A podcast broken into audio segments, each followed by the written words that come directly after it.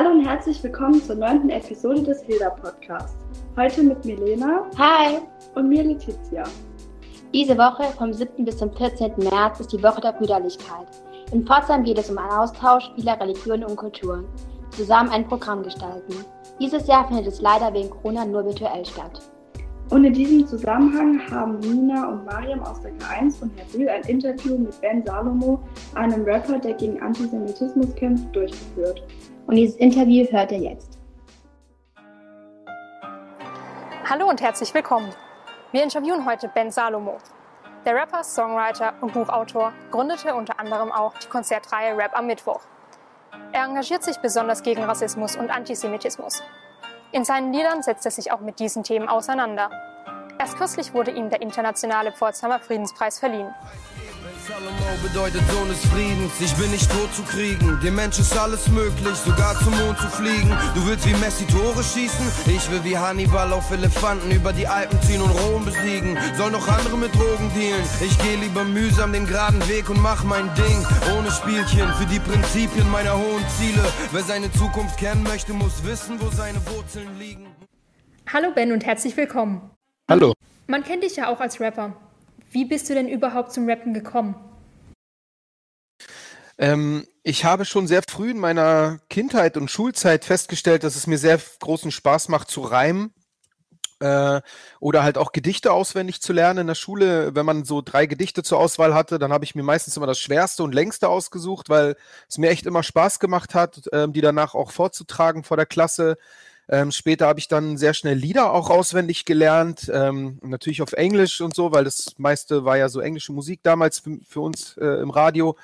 Und ähm, ja, und irgendwann kam dann so äh, Deutschrap tatsächlich das erste Mal und es hat mir dann auch riesengroßen Spaß gemacht, damals Fantastische Vier, die Texte auswendig zu lernen. Und ich habe dann sogar irgendwann mal einen Text, ich glaube von Thomas D. von den Fantastischen Vier einfach so umgeschrieben und damit so ein bisschen meinen einen unbeliebten Lehrer also den ich nicht sehr mochte, habe ich dann so den Text umgeschrieben und auf den so, auf ihn so, das so interpretiert und äh, ja, und dann festgestellt, dass mir das halt einfach Spaß macht. Und Jahre später, irgendwann 1997, habe ich äh, dann beschlossen, das ernster zu nehmen, weil es mir einfach so großen Spaß gemacht hat und es mir ermöglichte, so abzutauchen in meine eigene Gedankenwelt und äh, mich zu artikulieren über Emotionen, die sich angestaut haben oder Dinge, die ich in meinem Leben erfahren habe unterschiedliche Gefühle. Und ähm, ja, das war auf jeden Fall, äh, das gehört halt einfach bei mir dazu, so wie manche Leute einfach gerne tanzen und äh, auch wenn sie noch älter sind, super gerne tanzen. So ist es halt für mich mit Rap und Reim und so weiter oder Songs zu schreiben. Das ist halt einfach Teil meiner, ich würde sagen, meiner Seele. Man kennt dich ja auch aus Rap am Mittwoch. Und in einem deiner Songs fällt ja auch der Satz, vergesst nicht, was ihr Rap am Mittwoch zu verdanken habt. Was meinst du denn genau damit? Als ich Rapper Mittwoch 2010 gestartet habe, da kann man ja sagen, da war die Berliner Rap-Szene oder ich würde auch sagen national die Battle-Rap-Szene relativ tot. Also es gab kaum Veranstaltungen, ähm, die sich so diesem Thema gewidmet haben. Und als ich das 2010 wieder angefangen habe, kam dann nach und nach so wieder richtig äh, Leben in die Sache hinein. Man kann echt sagen, der Patient Hip-Hop war so im Koma und Rapper Mittwoch war so ein bisschen wie, wie die Wiederbelebung davon. Und man sieht es ja halt auch an den Künstlern, die aus Rapper Mittwoch entstanden sind und dann eben äh, wirklich äh, deutschlandweit berühmte Stars geworden sind. Ähm, und das sage ich einfach damit. Vergesst nicht, was die Rapper Mittwoch zu verdanken habt, dass das Ganze hier eigentlich, ähm, ich sag's ja im, im Refrain, ich glaube, es geht so, vergesst nicht, was ihr Rapper Mittwoch zu verdanken habt. Wer holte deutschen Hip-Hop aus dem Massengrab? Also das wollte ich damit ausdrücken. In einem anderen deiner Songs, in Identität, lautet eine Passage, wenn Menschen Träume haben, können sie auf verbrannter Erde Bäume pflanzen. Was möchtest du damit sagen? Ja, also ich glaube, das ist ähm, eine Line, die die mir ist so, die, die, die ist mir so ähm, in den Kopf gekommen, als ich diesen Song schrieb, Identität. Das bezieht sich halt auch wirklich auf äh, die deutsch-jüdische Geschichte, dass Juden hier in Deutschland äh, leben nach der Shoah, nachdem man hier sechs Millionen Juden ermordet hat, äh, Menschen in meiner Familie ermordet hat.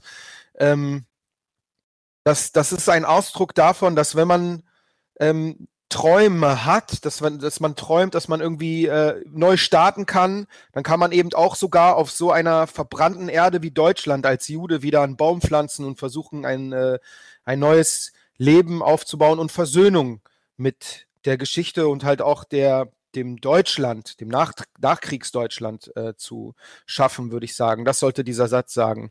Gleichzeitig spiegelt dieser Satz aber halt auch den Vertrauensvorschuss wider, den Deutsche, also den Juden Deutschland gegeben haben, nachdem sie eben äh, nach der Shoah äh, sich dazu entschlossen haben, hier wieder ähm, sich anzusiedeln. Eine sehr schöne und wichtige Botschaft. Ähm, du hattest dich ja aus der Hip-Hop-Szene zurückgezogen. Welche Gründe hatte das denn? Ja, ich habe einfach protestiert, weil ich habe ja 2016 mein Album veröffentlicht, in dem ich ja schon bereits dort ähm, in einigen Songs, aber besonders halt auch in Interviews so auf die Probleme in der Rap-Szene angesprochen habe. Also ich habe halt gesagt, es gibt halt Antisemitismus in der Rap-Szene und in der Gesellschaft. Und speziell hinter den Kulissen gibt es da einige Erfahrungen, über die ich sprechen äh, muss. Und ähm, nachdem mir da nicht wirklich zugehört worden ist und es sogar dann noch schlimmer wurde für mich, weil als ich mein Album veröffentlicht habe, habe ich halt auch so ein bisschen meine Ansichten preisgegeben. Vorher war ich als Moderator so was wie ein Neutrum, äh, geduldet. Schließlich habe ich ja keine eigene Meinung so wirklich zum Ausdruck gebracht. Aber als ich dann eine gewisse Ansicht rausgebracht habe, wurde ich genau dann extrem angefeindet. Und obwohl ich darauf hingewiesen habe, was da Probleme gab, gab es leider gar keine oder kaum Solidarität und so gut wie niemand, der da so diesem Problem zuhören wollte.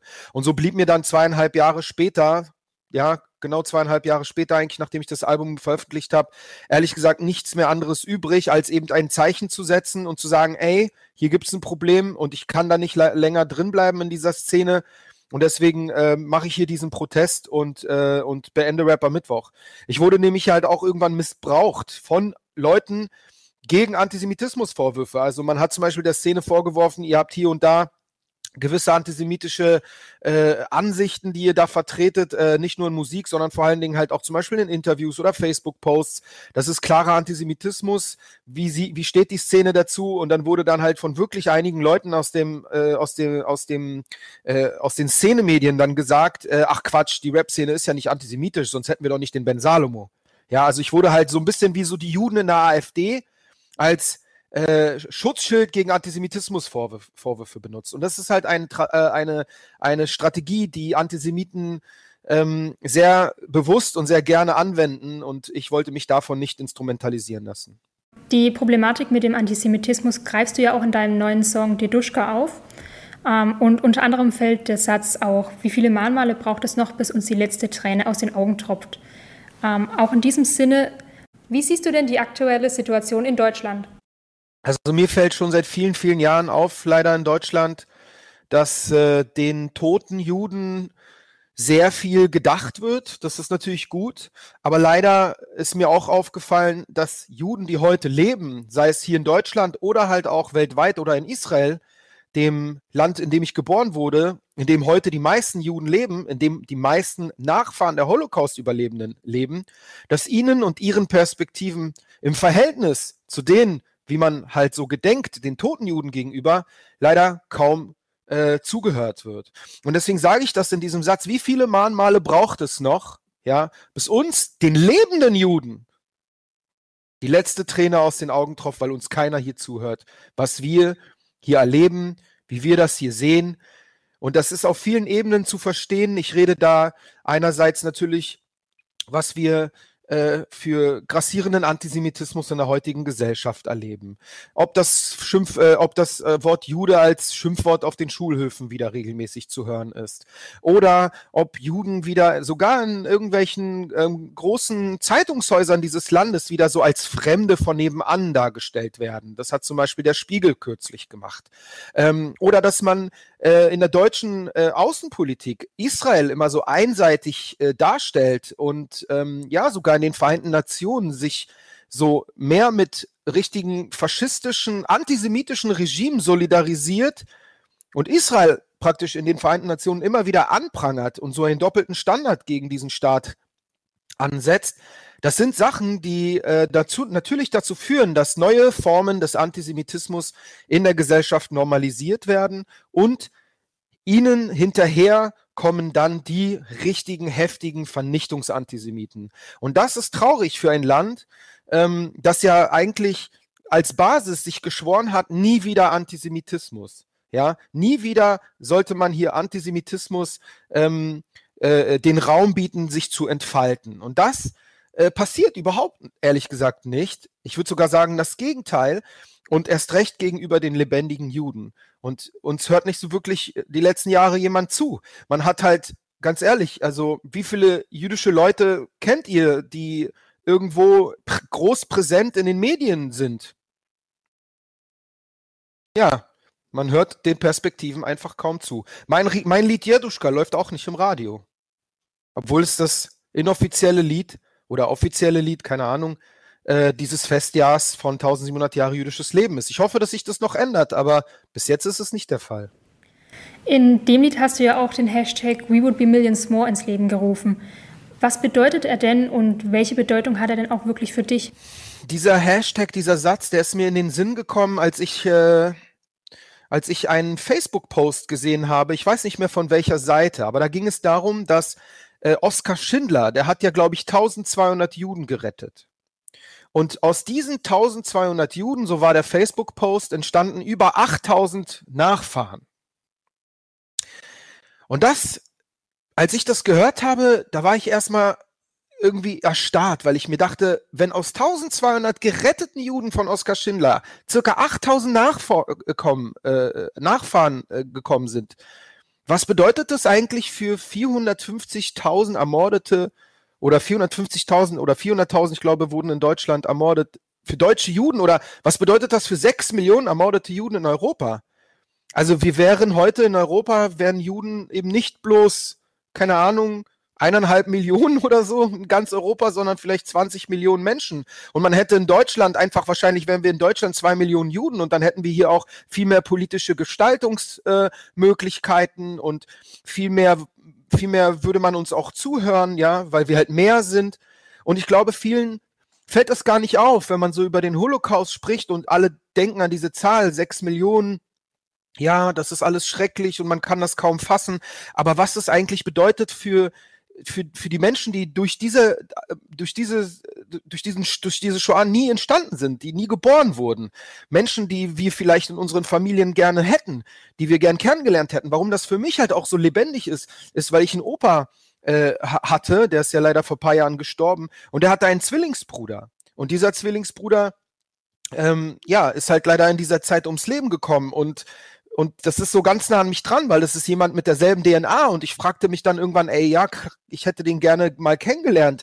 Der sah ja aus wie mein Opa oder seine Kinder oder seine Enkel, die heute in meinem Alter wären. Die würden zusammen vielleicht heute Purim feiern, ja, mit unseren Kindern, ja, aber die hat es nie gegeben. Und das wollte ich mit diesem Hashtag ausdrücken. Drücken. We would be millions more. Das ist nämlich äh, unmöglich für die Juden, die auf der Seite der Ermordeten waren, zu sagen, so jetzt Schlussstrich, äh, lang genug getrauert, jetzt müssen wir mal nach vorne gucken. Natürlich wird es Juden geben, die so denken. Ich denke ja eigentlich auch so, man muss nach vorne blicken. Aber gerade wenn wir sehen, wie sich so der Antisemitismus wieder in den letzten Jahren hier immer äh, äh, äh selbstbewusster nach oben traut und halt auch Leute in den Parlamenten anfangen zu sagen, äh, reicht mal jetzt hier, wir brauchen eine gedenkpolitische Kehrtwende, Mahnmal der Schande und so weiter. Ja, das sind so Sachen, die eben nur die äh, Menschen sagen können, die eben auf der anderen Seite der Konzentrationslager standen, äh, ihre, also in den Familien oder ähm, in deren Familiengeschichten.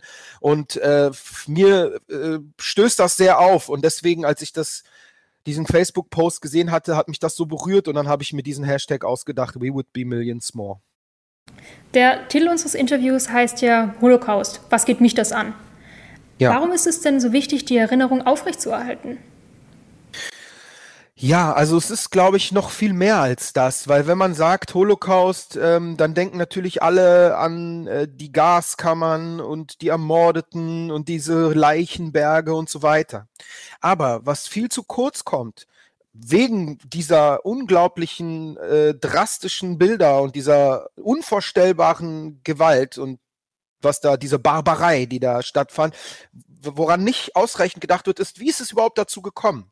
So etwas wie Auschwitz oder dass man Nachbarn ohne Probleme von der Gestapo oder irgendwelchen Polizisten oder Soldaten abholen lassen kann und die auf der Straße zusammengefercht wer äh, werden, äh, rechtelos sind. Wie kommt es dazu, dass eine Gesellschaft so weit ist, das zuzulassen, dass Nachbarn, mit denen sie vielleicht noch zehn Jahre zuvor bei denen äh, miteinander vielleicht Mehl oder, oder, oder Eier ausgetauscht haben, wenn man die zu Hause nicht äh, gerade nicht ver zur Verfügung hatte. Wie kann es so weit kommen, dass da Gleichgültigkeit auf der einen Seite diesen Menschen gegenüber aufgebaut wurde oder sogar schlimmer noch natürlich der Hass und dass man sich aktiv an dieser äh, ähm, an dieser Mordmaschinerie beteiligt hat. Das kommt viel zu kurz, denn die kleinen Stellschrauben, die notwendig sind in der Gesellschaft, durch Sprache, durch Hetze, durch Begriffe, durch Bilder, die man äh, in, in, Verbindung bringt mit irgendwelchen Minderheiten, in dem Fall dann halt Juden oder halt auch äh, Sinti und Roma oder Behinderte, ähm, dass, dass man darauf achten muss heute. Deswegen ist es so wichtig, dass wir uns das ins Gedächtnis rufen. Es geht nicht nur eben darum, was am Ende stand, Auschwitz, sondern wir müssen ganz an den Anfang gehen, wie es angefangen hat. Das heißt, wir müssen auf unsere Sprache achten. Und wenn wir äh, heute äh, mal schauen, wo wir bereits sind, also das Wort Jude ist als Schimpfwort auf den Schulen vorhanden, ähm, wie gesagt, äh, unterschiedliche Formen von Dämonisierungen oder auch jetzt in dieser Corona-Pandemie, ja, da wird halt behauptet, irgendwie Israel hätte diesen Coronavirus in Wahrheit irgendwie in die Welt gesetzt oder irgendwelche äh, geheimen Eliten und Zionisten. Also das ist halt eigentlich alles ähm, nur Platzhalter für Juden. Und auf diese Art und Weise wird halt auch wieder, werden halt auch wieder gesellschaftlich die Stellschrauben so gedreht, dass man langsam wieder anfängt, äh, äh, Juden irgendwie als Feindbild, als Fremde, als die anderen zu sehen, ähm, als die Reichen, als die Elite. Und das schürt natürlich dann halt auch Neid auf, auf, auf Basis einer Fantasie und auf dieser Basis äh, kann dann halt auch Hass gedeihen.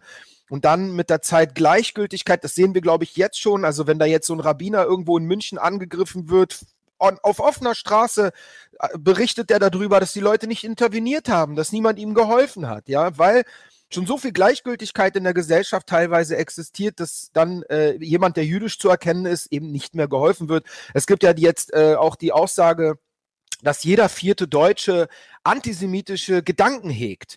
Also wir haben hier 80 Millionen Einwohner, ja, wenn davon jeder vierte wären 20 Millionen Menschen, die inzwischen antisemitische Gedanken heben, das sollte äh, hegen, das sollte uns eigentlich äh, nicht nur alarmieren, eigentlich schockieren. Wie konnte es äh, so weit kommen? Wie konnte es dazu überhaupt kommen? Und da glaube ich ist genau der Knackpunkt, der Mangel, dass man sich nicht ausreichend damit auseinandergesetzt hat, wie Antisemitismus überhaupt entsteht und was Antisemitismus überhaupt ist. Ja, Auschwitz wissen wir, Konzentrationslager oder was heißt wissen wir, sollte man wissen, äh, man hat die Bilder, man hat die ganzen Beweise. Aber was wir noch nicht genug wissen, ist, wie entsteht Antisemitismus überhaupt? Und da gibt es einen ähm, großartigen Soziologen, Theodor W. Adorno, der hat ein Buch geschrieben, viele Bücher geschrieben, aber in einem seiner Bücher äh, hat er Folgendes zum Ausdruck gebracht. Antisemitismus ist bereits das Gerücht über die Juden. Und jetzt, wenn man das weiß, und leider wissen das in Deutschland noch viel zu wenige Menschen, besonders Schüler, das habe ich halt auch gemerkt auf meinen Reisen, wenn ich an den Schulen war, ähm, wenn man weiß, dass Antisemitismus bereits bei dem Gerücht über Juden beginnt, und dann man fragt, wie viele, wer von euch hat denn eigentlich dann schon so Kontakt mit solchen Gerüchten über Juden gehabt? Dann gehen plötzlich die Hände hoch. Und dann wird plötzlich verstanden, ey, Moment mal, wir haben ja eigentlich in unserem Sprachgebrauch, sei es in, sei es in irgendwelchen äh, Redewendungen oder sei es in irgendwelchen, in Anführungsstrichen, Witzen oder sei es in irgendwelchen Rap-Songs oder äh, in irgendwelchen äh, Interviews, irgendwelche Informationsschnipsel, egal wo sie so herumgeistern, haben wir schon so viele antisemitische Informationen, die nicht bei allen, aber bei sehr vielen, offensichtlich schon bei jedem vierten, äh, dazu führt, dass sich antisemitisches Denken manifestiert. Und das kann dann sehr schnell dazu kommen, dass jeder vierte, dann wird es jeder dritte und dann jeder zweite und dann kann ich in Deutschland, würde ich nie wieder, also würde ich dieses Land verlassen. Äh, aber in Israel lässt man die Juden ja auch nicht in Ruhe, das ist ja auch das Traurige daran. Aber jedenfalls muss man deswegen sich das alles unbedingt äh, vor Augen führen und das wirklich studieren und verstehen, wie Antisemitismus überhaupt entsteht. Deswegen ist Holocaust und Antisemitismus, diese ganze Geschichte, geht uns alle etwas an, wenn wir wirklich sagen, das soll nie wieder geschehen. Da du bereits von deinen Besuchen an Schulen berichtet hast, ähm, 2019 warst du ja auch bei uns am Hilda. Warum hältst du besonders Veranstaltungen an Schulen für so wichtig? Und welche Eindrücke bekommst du auch von diesen Veranstaltungen? Ja, also als ich ähm, das erste Mal von einer Schule eingeladen wurde, um vorzusprechen, um einen Vortrag zu halten, war ich natürlich unglaublich aufgeregt und ich wusste überhaupt nicht, was mich erwartet. Ich hatte auch Angst, muss ich ehrlich sagen. Auch wegen meiner eigenen Schulzeit, weil ich mich erinnert habe, wie das für mich war. Ich habe ja in meiner eigenen Schulzeit unfassbar viele antisemitische äh, äh Erlebnisse leider gehabt. Und ähm, Gleichzeitig dachte ich mir aber auch, gerade wenn ich irgendwo was verändern möchte, dann muss man genau da anfangen. Bei jungen Menschen, äh, die noch ähm, formbar und, und vielleicht noch nicht so äh, ja, manipuliert sind durch diese ganzen antisemitischen Informationsbits, die überall so herumgeistern. Und ähm, was ich dann festgestellt habe, war, dass der Wissensdurst von jungen Menschen äh, unglaublich groß ist und dass sie nicht unbedingt da sind äh, in diesem äh, Unterricht oder so, um jemanden zu hören, der ihnen ihre Vorurteile bestätigt, sondern sie wollen eigentlich diese Vorurteile, die man überall hier oder da mal wahrgenommen hat, die wollen das eigentlich widerlegt sehen. Ja, und das hat mir gezeigt, dass es eine unglaubliche Chance ist, an Schulen zu gehen und junge, mit jungen Menschen zu, äh, zu sprechen, diese Vorträge zu halten, äh, weil äh, das ist, glaube ich, also das ist wirklich die neue Generation eventuell noch möglich, dass, dass man die abholt und dass man sie früh genug immunisiert gegen diese antisemitischen Verschwörungslegenden, Gerüchte und Lügen über Juden.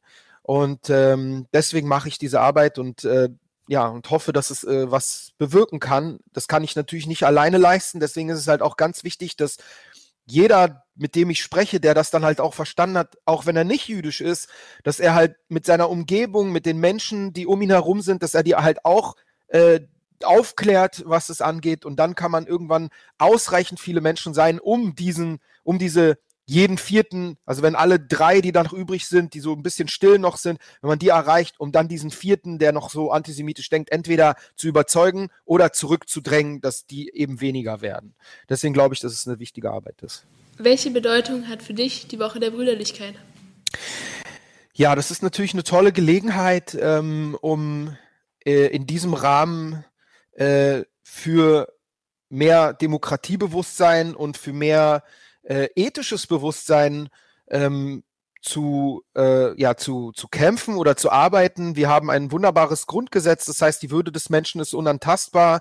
Ähm, ich glaube, da ist halt einfach so vieles schon drin, äh, was dazu beiträgt, dass man harmonisch und respektvoll und auch tolerant miteinander äh, in diesem Land leben kann. Und die Woche der Brüder Brüderlichkeit ist natürlich halt eine wunderbare Gelegenheit, das halt alles nochmal zu thematisieren. Und speziell für mich mit dem Thema Antisemitismus äh, kann ich da halt einfach auch noch ein paar Schwerpunkte in bestimmten Bereichen äh, setzen und äh, Menschen erreichen. Ähm, und vielleicht halt auch dazu bewirken, dass ein Umdenken passiert oder dass einfach noch mehr Menschen äh, äh, verstehen, dass man aktiv werden muss in unserer Zeit und dass man auch verstehen muss, dass Demokratie eben nicht etwas ist, was andere für einen erledigen. Ja, das ist eben nicht Demokratie. Demokratie ist, dass man begreift, wir selber müssen unsere Freiheit aufrechterhalten. Und wir müssen aber auch gleichzeitig diese Freiheit schützen vor Leuten, die diese Freiheit äh, ähm, einschränken wollen. Und es beginnt immer bei den Juden. Der Antisemitismus fängt immer bei Juden an und dann weitet der sich aus und am Ende des Tages ist der Hass überall und dann äh, ist die Demokratie auseinandergebrochen und äh, die Menschen äh, sind dann zum Schlimmsten fähig. Und äh, die Woche der Brüderlichkeit ist eine gute Gelegenheit, ähm, darüber zu sprechen und diese die positiven Dinge nach vorne zu bringen. Welche Zukunftspläne hast du und was erhoffst du dir? Zukunftspläne, ja, also es ist gerade ein bisschen schwierig, so richtig irgendwelche Pläne zu machen. Wegen der Corona-Pandemie fahren wir alle so ein bisschen auf Sicht. Ähm, aber ich hoffe sehr, dass wenn die Pandemie vorbei ist oder irgendwie so weit weitgehend im Griff, dass ich meine Arbeit auch wieder nicht bloß in Zoom-Formaten, sondern halt auch wieder in Präsenz äh, weitermachen kann, an Schulen gehen kann. Ich äh, hoffe sehr, dass ich zum Beispiel halt auch irgendwann vielleicht mit meiner Familie ein oder zwei Jahre nach Israel gehen kann, ähm, damit wir halt auch dort äh, eine Weile etwas das Leben äh, mitbekommen. Und äh, ja, und trotzdem weiterhin würde ich gerne in dieser, in diesem Tätigkeitsfeld arbeiten. Ähm, und ich hoffe sehr, dass äh, Deutschland ist meine Hoffnung, nicht nur Deutschland, halt auch, man sieht ja die antisemitischen äh, Auseinandersetzungen, das ist ja weltweit gerade am Wachsen, hat sicherlich auch etwas mit der Corona-Pandemie zu tun. Das gab es ja schon immer in unserer Menschheitsgeschichte, sobald da irgendwelche Pandemien, Seuchen und so weiter ausbrachen. Das waren immer dann die Juden, äh, wurden dann immer für diese Dinge verantwortlich gemacht. Ich hoffe sehr, dass die Menschheit ähm, gelernt hat aus äh, ihren großen Fehlern in der Vergangenheit und dass sich das nicht irgendwie auf irgendeine Art und Weise wiederholt. Ähm, aber es, ich bin auch gleichzeitig super schockiert, dass, äh, obwohl wir eigentlich so weit fortgeschritten sind und eigentlich so viele Bücher existieren und diese Dinge schon alle widerlegt sind, ja, dass trotzdem so viele Menschen äh, in der Lage sind, dass man die so manipulieren kann. Und ähm, Heute erst habe ich bei Facebook etwas gepostet und bei Twitter, da hat nämlich so ein ganz einflussreicher, großer TikTok-Influencer hat da so ein Video veröffentlicht ähm, und behauptet, dass dieses rote Kabbalah-Bändchen, was ich hier trage, ja, dass das jetzt irgendwie in Zusammenhang steht mit irgendeiner Elite-Weltverschwörung und mit den Illuminaten und dem folgen unglaublich viele junge Menschen. Also da reproduziert dieser Typ klassische antisemitische Verschwörungslegenden in die Kinderzimmer hinein. Und es wäre meine Hoffnung, dass TikTok und andere soziale Netzwerke solche manipulativen und gefährlichen antisemitischen Verschwörungslegenden sperrt, weil ich kann gar nicht so viele Schulen besuchen und so viel Aufklärung machen, wie so ein TikToker mit 450.000 Followern mit einem kleinen Video im Endeffekt wieder kaputt macht. Das würde ich mir wünschen. Ja, das sind auch wirklich schöne Wünsche, muss ich so sagen. Dann vielen Dank, Ben, dass du die Zeit genommen hast für unser Interview. Es hat sehr uns gern. sehr Spaß gemacht. Ich fand, ihr habt das wunderbar gemacht. Ich fand die Fragen super interessant Danke und sehr. ich äh, freue mich sehr auf die Veröffentlichung und euch irgendwann halt auch wieder in Präsenz zu sehen. Dankeschön. Ja, wir uns auch. Selige Generation, Millionen meiner Ahnen haben schon hier gewohnt. Doch dieses Land hat sie nicht verschont. So sehr sie sich bemühten, es wurde nicht belohnt. Wie viele Mahnmale braucht es noch, bis uns die letzte Träne aus den Augen tropft? Jüdisches Leben, genau genommen. Synagogen, Museen, wie ausgestopft.